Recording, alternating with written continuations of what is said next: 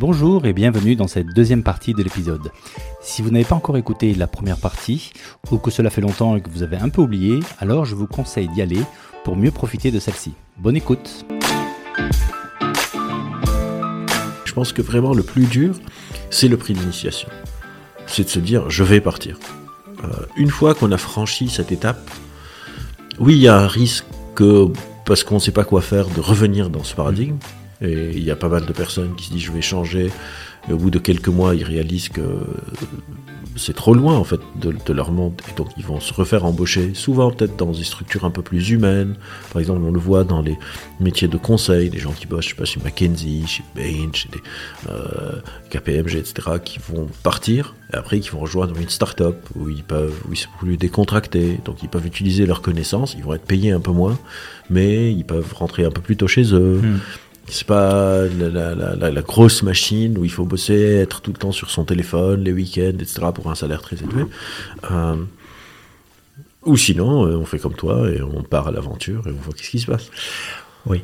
Alors là, j'ai, euh, ce que tu dis me, me, parle beaucoup et la version à la perte. Donc en fait, je, je, je réalise qu'en faisant ce changement, ce grand saut, parce qu'à un moment donné, il faut bien couper, quoi. Donc il y, a, il y a un grand saut, et ça, souvent, le terme est repris. Donc la version à la perte sur des choses connues, puisqu'en fait tout c'est le monde actuel. Par contre, mes gains potentiels ou ma récompense potentielle, elle est dans un monde inconnu. Exactement. Donc là, comment est-ce qu'on peut donc comment est-ce qu'on peut réduire ce gap de quelque part En gros, je dirais comment est-ce qu'on peut se créer un coup de pied au cul qui permet de faire le grand saut, puisque tous les, tous les gens que j'interviewe que, que, disent une fois que qu'on est passé de l'autre côté et qu'on est dans l'action, bah là on arrête un peu de tergiverser et puis là dès qu'on est dans l'action et puis c'est des gens quand même qui ont pas mal de, de compétences, d'expertise, mmh. le truc ça repart. Donc bah, c'est justement le mot action qui est secret. C'est-à-dire on a des problématiques qu'on appelle non mentalisables et des problématiques mentalisables. Les problématiques mentalisables par exemple, je dois aller à République, d'ici, on est dans le 16e. Je peux mentaliser, j'ai la carte de Paris dans ma tête, je peux mentaliser, je dois prendre genre la ligne 2, puis, euh, je sais pas moi, la ligne 14, euh, et aller à Châtelet, parce que je peux marcher de Rome à Saint-Lazare, par exemple. Donc c'est mentalisable, je peux le résoudre dans ma tête. Mais il y a aussi des problèmes qui sont non mentalisables, c'est-à-dire il faut être dans l'action pour le résoudre. Par exemple, je sais pas... Euh, mon ordi tombe en panne, je peux pas mentaliser qu'est-ce qu'il a. Il faut que je l'ouvre, que je regarde si je m'y connais en ordi, hein, que je fasse des tests, et petit à petit je vais acquérir de l'information, etc. Tant que je suis pas dans l'action, je suis un peu dans cette paralysie. C'est inconnu. Est-ce que, genre, j'ai perdu tous mes fichiers, est-ce que, etc. Et dès qu'on se met dans l'action, encore une fois, ce que je dis en introduction, notre cerveau est un organe dirigé vers l'action.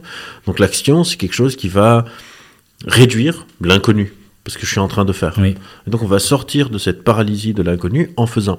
Le problème, c'est qu'il faut l'initiation. On revient à cette même problématique de initier, de partir. Parce que tant que je suis au taf, et c'est pour ça que beaucoup de gens ne le font pas, si je vais attendre de trouver qu'est-ce que je veux faire pour partir. Mais tant que je suis au taf, j'ai pas le temps de trouver autre chose. Parce que le temps est ce qu'on appelle un jeu à somme nulle. C'est-à-dire, c'est Genre par exemple, si je partage pas, le théorème de Pythagore, c'est pas un jeu à somme nulle, je peux l'apprendre à plein plein plein de gens et je suis en train de rien perdre. Mais un gâteau, si je te donne une part, il y a une part en moins. Le temps, c'est un jeu à somme nulle. Si je suis maintenant en train de faire ce podcast, c'est que par définition, je suis pas ailleurs, je suis pas en train d'écrire mon bouquin ou de donner un cours à la fac. Euh, et donc il faut perdre pour gagner. Et le gain est encore une fois euh, incertain. Comment est-ce qu'on résout, ça? On revient à cette notion que je ne suis pas juste mon cerveau, mais je suis incarné dans un corps, dans un contexte. Bah, c'est soit en voyant d'autres personnes le faire, donc en écoutant ton podcast. J'ai un pote qui est parti, qui s'est mis à la voile, qui m'en a parlé, j'ai l'impression que c'est vraiment pour moi. J'ai un autre pote qui, qui s'est mis, je sais pas, aux échecs. Et quand j'étais jeune, je jouais aux échecs et j'ai envie de reprendre. Donc les autres, notre cerveau est mmh. comparatif, qui, qui sont allés. C'est pour ça que souvent, on parle des pionniers, c'est le plus dur. Et ça, c'est quelque chose qu'on a, vu plein de fois au cours de l'histoire humaine. Genre, je peux donner des exemples qui n'ont rien à voir. Par exemple, le skate, le skateboard. Pendant peut-être peut 20, 30, 30 ans, 40 ans, le skateboard se faisait à plat au sol. Personne n'a jamais, n'avait jamais élevé un skateboard au-dessus du sol. Donc sauter dans un skateboard, parce que j'imagine qu'il n'y a pas beaucoup de skateboarders qui écoutent le podcast, s'appelle un ollie. Genre il faut donner un coup de pied et puis donner un autre coup de pied et le skateboard il saute. Et ça, personne n'avait réussi à le faire. le premier mec qui a fait un, un, un ollie, donc un saut, c'était, je pense, dans les années 60 ou 70.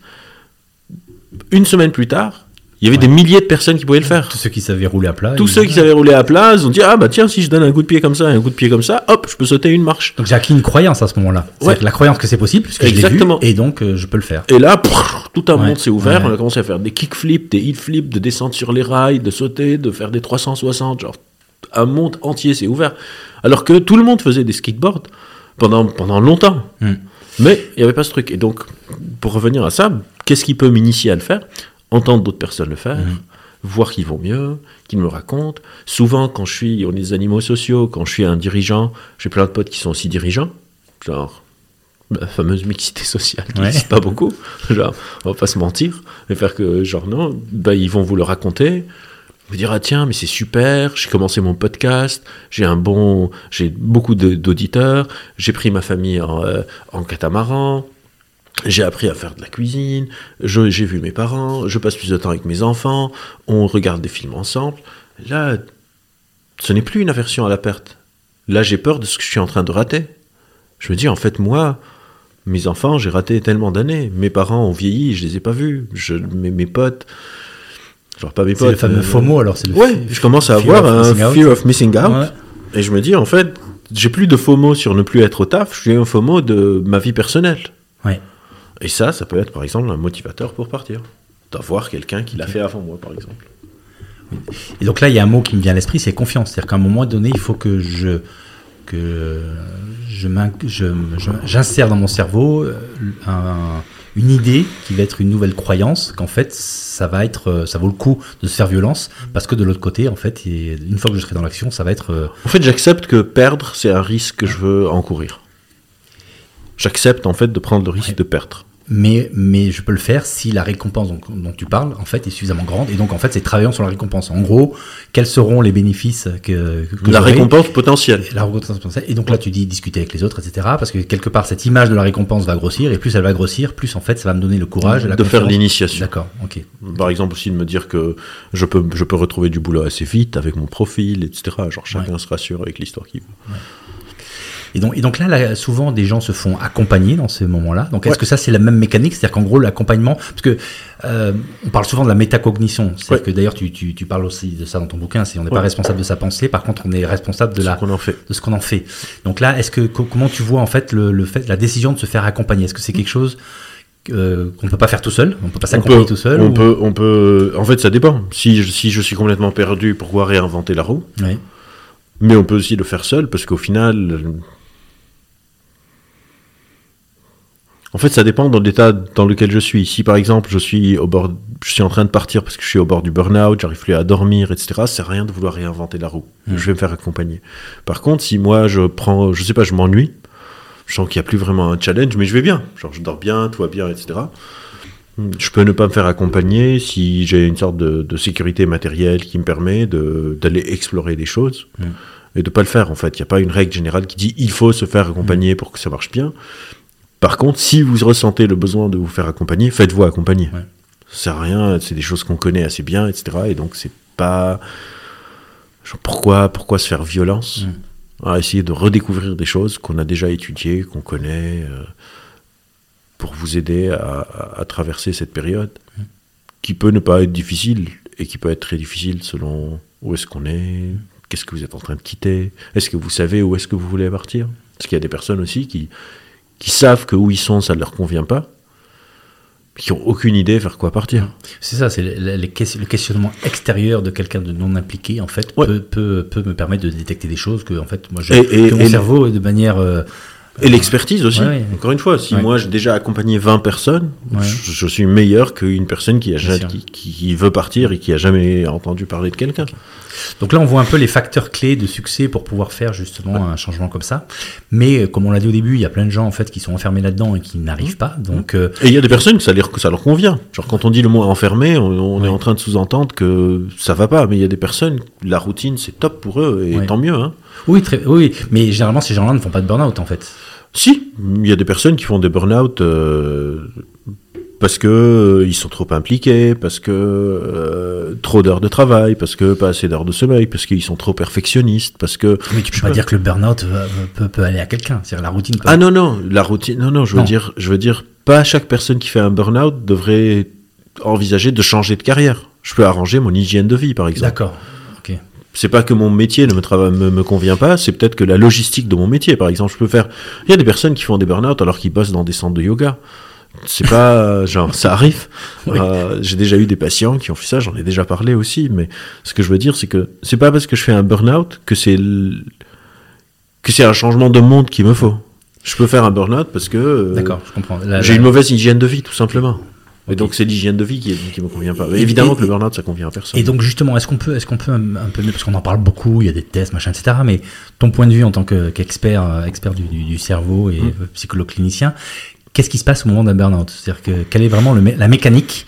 Et euh, souvent on dit on peut le voir arriver, on peut pas le voir arriver. On entend aussi que une fois qu'il est arrivé, bah, c'est trop tard et puis il faut mettre euh, énormément de temps pour pouvoir euh, Oui. reconstruire. Donc qu'est-ce qui se passe dans le cerveau quand on a un burn-out et comment on récupère de Alors, je réfléchis à comment faire ça simple, parce que sinon on va partir. Parce que en fait, j'ai fait ma thèse sur les troubles anxieux et le burn-out est très lié aux troubles anxieux et au stress, donc je peux vraiment en parler pendant Et puis on a, heures. on a plus que 10 minutes. hein. Et on a Tu plus que y 10 aller. minutes. Du coup, je- du- du coup euh, pour faire, pour faire genre, on va parler un peu schématiquement ou symboliquement. Genre, quand on est stressé, notre cerveau pense qu'il y a un danger, Oui. un prédateur potentiel. Euh, le stress, c'est une réaction hyper importante et très utile pour la survie. Mhm. Si, je sais pas, je vois un lion et je suis pas stressé, je vais me faire bouffer. Ouais. J'ai besoin de stresser. Mais c'est une réaction qui est construite pour être d'habitude intense et de courte durée. Oui. Je stresse parce qu'il y a potentiellement un prédateur et au bout de 10 minutes, soit je me suis fait bouffer, soit j'ai fui, soit il n'y avait pas de prédateur. Mm. Et mon, mon stress redescend. Le monde aujourd'hui, le stress est devenu quelque chose de chronique. C'est plus une réaction à un danger physique. Aujourd'hui, on peut stresser parce que je dois payer mon loyer, ou parce que j'ai trop de taf, ou parce que je dois signer un contrat énorme pour ma boîte. Et pourquoi le cerveau se trompe? Parce que là, il n'y a pas de danger. On appelle ça un euh, mismatch en adaptatif. fait. Ouais. On appelle ça un mismatch adaptatif, c'est que dans, dans, pendant des milliards d'années, pendant pas des milliards, mais pendant des, des milliers d'années, 200, 300, 400 000 ans, selon où est-ce qu'on met le début d'Homo sapiens, on n'est pas vraiment sûr, on n'est pas à quelques cent mille ans près. Euh, c'est ça qui nous a permis de survivre. Notre dimension sociale, pouvoir collaborer ensemble, et notre fight et flight anticipatoire. Euh, et donc c'est l'outil de gestion du danger. C'est juste que, en fait, on a changé le monde. 100, 200, 2000 ans, 3000 ans, se- selon où vous voulez mettre le curseur. Encore une fois, on n'est pas à quelques euh, siècles près. On est vraiment sur des temps évolutionnistes, donc beaucoup plus, beaucoup plus long. On a changé le monde où le danger n'est plus un danger physique. Donc je prends les dangers qui existent, en fait, c'est ça? En fait, notre cerveau, Oui. oui. pense que, euh, genre, euh, une réunion de travail où je dois faire une présentation à toute la boîte, c'est potentiellement un, un- un guépard qui va m'attaquer. Oui. Donc, c'est pour ça que quand je suis stressé, j'ai la mâchoire qui est bloquée, on appelle ça du bruxisme, j'ai une boule au ventre. C'est pour Mhm. ça que quand vous êtes stressé, pouvez pas dormir. Vous pouvez pas dormir. Pourquoi est-ce que je peux pas dormir? Chez une présentation Parce que pour mon cerveau, c'est un danger potentiel. Et si je suis dans la forêt et j'entends des prédateurs autour de Il moi, faut pas je- dormir. il faut pas dormir. Parce que si, si je me fais attaquer, je peux pas réagir et je suis mort. Ouais. Et donc le, le, le- le burn-out, c'est une sorte de d'hypervigilance, de stress chronique qui a tellement duré qu'au bout d'un moment, encore une fois, c'est hyper symbolique, mais si on n'aurait pas le temps d'aller dans le détail, mon cerveau se dit en fait, je peux plus être dans la vigilance. Si je vais me faire bouffer, que je me fasse bouffer, bouffer je peux plus. En fait, c'est un, stress qui a duré tellement longtemps que notre cerveau peut plus tenir euh, l'attention et donc lâche. Et c'est pour ça que quand on fait un burn-out, on peut mettre des mois pour s'en remettre, parce qu'on a vraiment, genre, on a tout donné, on a tout lâché, quelque part, on a abandonné notre mécanisme de survie. On se dit, on, je vais plus survivre, je vais mourir, tant pis. Donc c'est l'acceptation, en fait, de... Quelque part, genre, c'est, je lâche, c'est la résignation Ouais. plutôt que l'acceptation. Et donc, c'est pour ça que des personnes qui font des burn-out peuvent ne plus pouvoir se lever du lit pendant des semaines, Mhm. parfois. C'est pas genre un coup de fatigue. Ouais. C'est vraiment, je lâche. Et donc, sur, le, sur, sur les signes avant-coureurs, oui, effectivement, il y en a. Souvent, une dégradation du sommeil. Souvent, ce qu'on appelle une dépersonnalisation. C'est-à-dire, c'est comme si, si je dis que je suis une voiture, c'est comme si je suis sur le siège arrière. C'est comme si je suis en train de me regarder en train de vivre ma vie. Les personnes qui ont vécu une dé- dépersonnalisation, pas, c'est pas vraiment une dépersonnalisation dans le terme clinique, mais à défaut de trouver un meilleur mot, mais c'est comme si vous êtes en train de vous regarder, en train de vivre votre vie. Comme si vraiment je suis assis sur la banquette arrière de votre cerveau. Vous voyez aller au travail, vous voyez Mhm. faire les réunions. Vous n'êtes pas vraiment là. C'est tout est automatisé. C'est souvent un signe avant-coureur de, de euh, d'un Mais non conscient, parce que si tu le fais consciemment, ça s'appelle la métacognition. Donc en fait, ce qu'on disait. Oui, oui, non, non, c'est non, c'est au contraire, c'est pas seulement non conscient, c'est c'est dérangeant. Genre, je sens que je suis pas dedans. Ouais, d'accord. C'est- à côté de tes pompes, quoi. Ouais, exactement. C'est c'est exactement ça. Je suis à côté de mon pom- mes pompes au sens littéral du, terme. C'est vraiment la sensation. Donc problème de sommeil, euh, irritabilité, je m'énerve pour tout et n'importe quoi. hyper émotionnalité. Je Ouais. pleure pour trouver n'importe quoi. Je suis en train de regarder, je sais pas, les journaux, le journal TV. Je regarde le journal depuis des décennies et je vois souvent des misères dans le monde parce qu'il y a Mhm. des misères dans le monde et ça va. Et là, soudainement, je sais pas, je vois des images de quelque chose et je commence à pleurer de l'hyper émotivité euh, je- où je ris pour rien, etc. Je mange pas bien ou je mange trop mal. La boule au ventre. Euh, la boule au ventre, des, des manifestations physiques évidemment, la boule au ventre, le bruxisme, je broie les dents, je Mm. broie la mâchoire quand je dors si j'arrive à dormir, euh, des céphalées, des migraines, parce que j'ai les muscles qui tirent. Euh, Donc tout ça, c'est en fait, c'est la tension avant la résignation, c'est ça? Exactement. D'accord. Et tout ça, ça monte, ça monte, ça monte. ça monte, ça monte, Et ça monte. personne ça ne monte, peut et- savoir exactement quel est le seuil de rupture. Et c'est là où il faut faire gaffe parce que chacun. On sait évaluer, on a des échelles, mais on va pas s'amuser à faire des échelles de. En général, si vous êtes là, c'est pas bien, même si vous n'allez pas faire un burn-out, il vaut mieux euh, s'en occuper. Quoi. Ok. Ok. Bon, écoute, c'est euh, c'est- très clair. Et donc là, euh, les recommandations, en fait, c'est s'arrêter avant, avant la résignation, c'est ça? Euh, et donc, du et coup- surtout, pas seulement s'arrêter et voir comment je fais pour ne pas arriver dans cette situation. C'est ça. Et Donc- donc, là, forcément, tu as le temps de pause dont on parlait que Covid a amené, par exemple. Et donc, généralement, dans ces moments-là, les gens qui arrivent à s'arrêter avant Mm. le burn-out, en fait, euh, il se passe des choses, j'imagine, parce qu'on n'a pas envie Ouais. d'y retourner. et puis- soit alors, malheureusement, soit on, on reprend notre souffle et on y retourne, Ouais. ce qui est malheureusement ce qui se passe le plus souvent, c'est que les gens y replongent et, et ils sont souvent genre euh, à la limite du burn-out, puis ils prennent cette mini pause, puis à la limite du burn-out. puis Et là, tu repars de zéro ou bien ça avance plus vite? Est-ce que la Ça deuxième va- fois que tu remontes au Ça front dépend de ta pause, mais souvent ça réavance beaucoup plus vite. Par exemple, les vacances d'été, c'est la plus, la plus grosse euh, supercherie au monde. Souvent, on revient des vacances, euh, de vacances, genre, je sais pas, le 1er septembre et le 2, on est crevé, mais complètement crevé, parce que on replonge dedans. Euh, on essaye de changer, on se dit non, mais je vais pas revenir de la même manière. Mais malheureusement, il y a les autres aussi, et donc il y a ces normes de travail. Si soudainement, je sais pas, d'habitude, je suis celui qui parle le dernier du bureau, et là, soudainement, je commence à partir à 18h. Je vais me dire, mais ce que les autres voient de moi, en plus, je suis le chef, il faut que je montre l'exemple, machin, machin, machin. Donc, en général, si on se retrouve dans le même environnement, on va refaire les mêmes erreurs. Je peux changer de taf, prendre, comme je vous ai dit, il y a plein de, de personnes qui changent de taf, qui, qui vont dans des structures un peu plus Ouais. petites, un peu moins taxantes, euh, euh, un peu plus, à- on parle d'échelle humaine. Et il y a ceux qui se disent, en fait, j'ai frôlé la mort symbolique Mhm. quelque part, je veux plus jamais ça. Ouais. Du porte. Ok. Bon, Albert, en tout cas, on voit que le temps est passé hyper vite et que Ah en ouais. fait, on pourrait passer encore des heures. Alors, l'avantage, c'est que nos auditeurs qui veulent aller plus loin, euh, tu es partout sur les euh, sur euh, sur Internet, sur les réseaux sociaux. Donc, tu as fait des émissions avec France Culture. Donc, je pense que c'est d'habitude, je demande à mes euh, gens que j'interviewe un peu quelles sont les ressources, etc. Mais là, il suffit juste de taper ton nom et en fait, il y a, il y a- on, Pas mal de trucs. On peut passer des heures et des heures, donc euh, pas de problème. Ton bouquin, bien sûr, ça, c'est très, euh, c'est très intéressant. Après, s'il y a des gens qui souhaitent te contacter, est-ce que c'est possible Est-ce qu'on ils peut te suivre. Sur quel, sur quel euh, Sur Facebook. sur Facebook. euh, Ok. Sur LinkedIn, je vais pas trop mes messages parce qu'il y a trop trop de messages sur LinkedIn. Donc si vous m'écrivez sur LinkedIn et je réponds pas, parce que j'y vais très rarement. D'accord. Euh, sur Instagram, j'ai une page que j'utilise pas, mais vous pouvez m'écrire dessus. Je vois parfois les messages, mais je l'utilise pas. Je l'ai ouvert parce que j'étais obligé. En gros, quelqu'un a créé une page avec mon nom et mon image et Instagram voulait pas fermer cette page sauf si je crée la mienne, donc j'ai dû le faire. Ouais. Ou par, par, par mail, euh, soit sur le site de Chiasma. Donc Yespa, tu en as pas parlé, ça c'est pour ceux qui C'est veulent. mon euh, collectif on travaille sur la flexibilité mentale, comment est-ce qu'on change d'avis. D'accord. Et là, il y, y y a de la ressource disponible sur. Ouais, euh, ou vous sur- tapez mon nom sur internet, Voilà. ou bientôt, je pense, mon éditeur m'a dit qu'il veut me faire un site web, donc euh, je voulais pas en avoir un, mais il veut que j'en ai un, parce que justement, beaucoup de personnes le contactent à lui pour avoir mon contact, donc il y aura mon contact sur le site aussi. Bon, et pour les gens fans comme moi, tu as, tu as, tu as dévoilé que tu es en train de bosser sur un bouquin. Est-ce qu'on Ouais. peut avoir quelques petites informations euh, Bah, c'est ouais, c'est c'est justement une critique ce qu'on appelle le neuroréductionnisme, c'est-à-dire aujourd'hui il y a une appétence pour les neurosciences, Ouais, c'est pour ouais. ça que je suis là. Mais parfois les neurosciences ne sont pas le bon niveau explicatif pour expliquer les choses. C'est pas tout le temps le cerveau le bon niveau explicatif parce que justement on est des êtres sociaux aussi. Parfois c'est on appelle ça il y a l'échelle micro, genre moi et mon cerveau, il y a l'échelle méso, la dimension sociale, il y a l'échelle macro, la dimension sociétale. Et aujourd'hui on se focalise énormément sur le cerveau, genre qu'est-ce qui se passe dans le cerveau, qu'est-ce qui se passe? Aujourd'hui par exemple, si tu as remarqué, plein de questions c'était sur le cerveau, mais je répondais un peu plutôt sur la psychologie Oui. parce que le cerveau n'est pas qu'est-ce qui se passe dans le cerveau, pas grand-chose qu'on qu'on identifie dans les zones cérébrales quand je change. Par contre, on sait psychologiquement quand ça va. Et donc, c'est une sorte de, de, de quel sujet le cerveau est le bon niveau et quel sujet c'est pas vraiment le cerveau. Par exemple, je sais pas l'addiction aux réseaux sociaux, les prétendues addictions aux réseaux sociaux. Je suis pas sûr que la dopamine soit très pertinente pour essayer de comprendre ça, mais Ah, plutôt l'imbrication des réseaux sociaux dans notre vie quotidienne où on ne peut plus vraiment. Comment est-ce que je vous contacte? Je suis obligé d'avoir un réseau social. Tu partages ton ton ton, ton podcast, j'imagine sur LinkedIn ou quelque part. C'est ça.